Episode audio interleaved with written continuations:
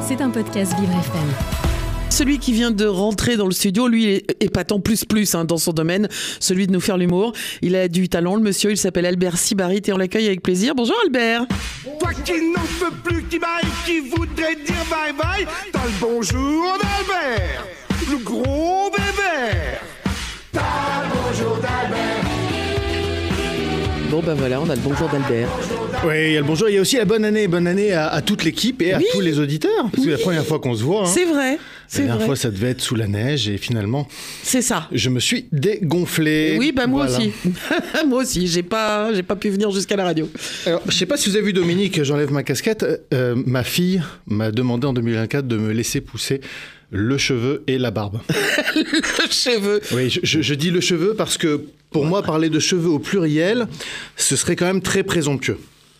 Si Non, non, ce serait, bah, ce serait un petit peu comme si, euh, tiens, admettons, euh, admettons, je me présente aux prochaines, euh, aux, prochaines législatives, je me fais élire député avec quoi 12 000 voix de Français sur à peu près 70 millions d'électeurs, et je sors de l'élection et je dis euh, La République, c'est moi Vous voyez, ça serait présomptueux comme ça. Sinon. Sinon, comme vous l'avez compris, en 2024 comme en 2023, avec moi, on va parler d'histoire. Et d'histoire avec un tout petit H. hein. Et mon objectif, c'est d'être le Sébastien Loeb de l'histoire. Passe-partout, rapide, efficace.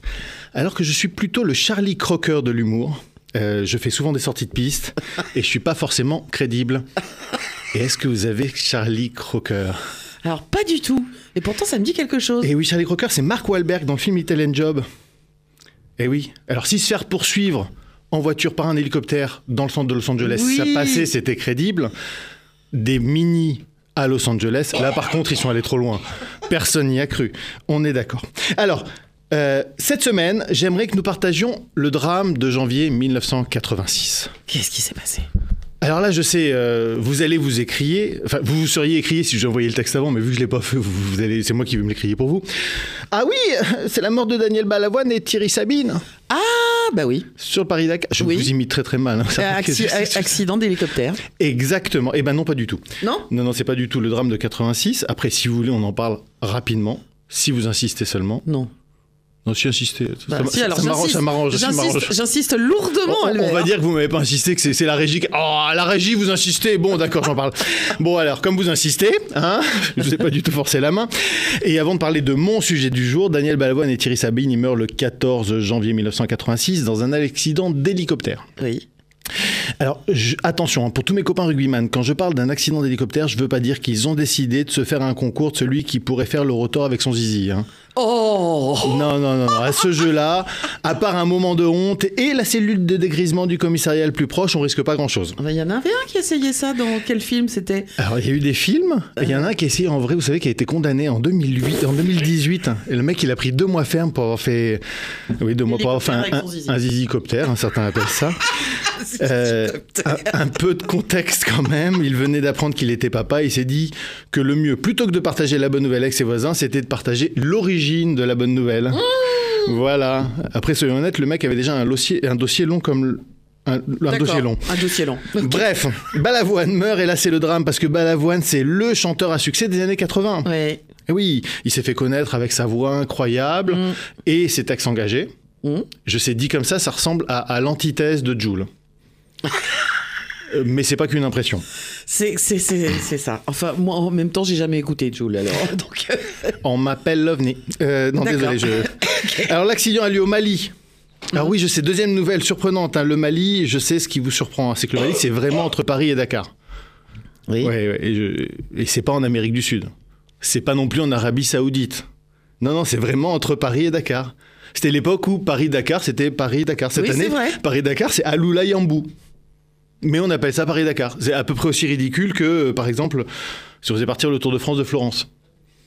Mm, voilà. Bon, après, c'est pas grave, hein, moi, j'ai rien contre Florence.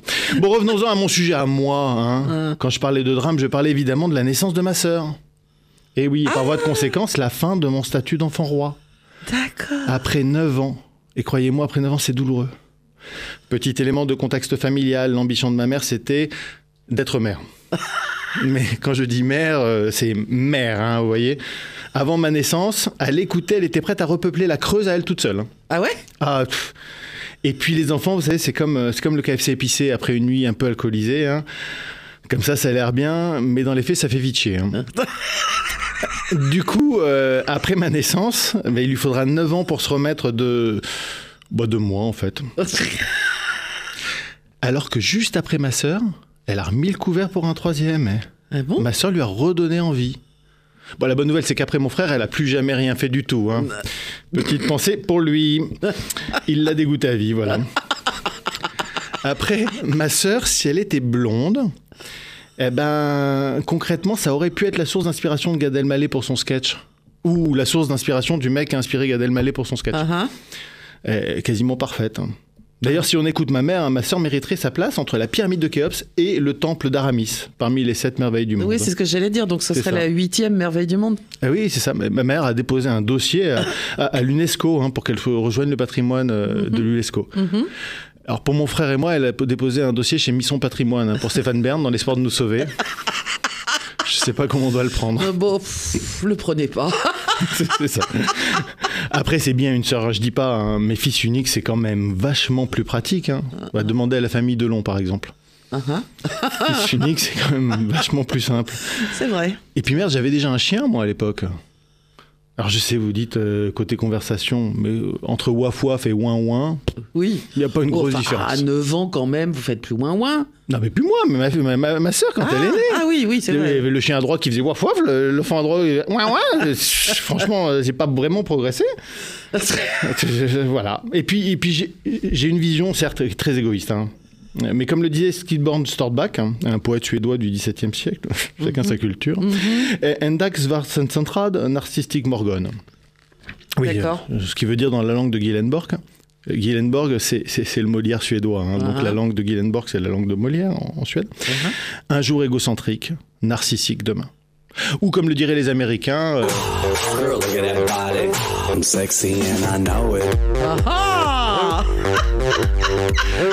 eh oui, c'est la traduction littérale. Avec son cheveu sur la tête. Bref, euh, elle, est là et, et je cherche en fait euh, dans cette chronique juste une excuse pour lui souhaiter un joyeux anniversaire en direct et devant tous les, aud- ah, tous les auditeurs. Alors, Caroline, Happy birthday to you. Happy birthday to you. Vamos! Bon, bah alors, joyeux anniversaire à Caroline et puis euh, bah, joyeux anniversaire aussi à notre Clara Molinas, dont c'est aussi l'anniversaire aujourd'hui. Voilà, merci Albert. anniversaire, Calara, merci. Et Merci, on se retrouve bientôt. Le 8. Bon, d'accord, ok. Ah bah alors à bientôt, au 8. C'était un podcast Vivre FM. Si vous avez apprécié ce programme, n'hésitez pas à vous abonner.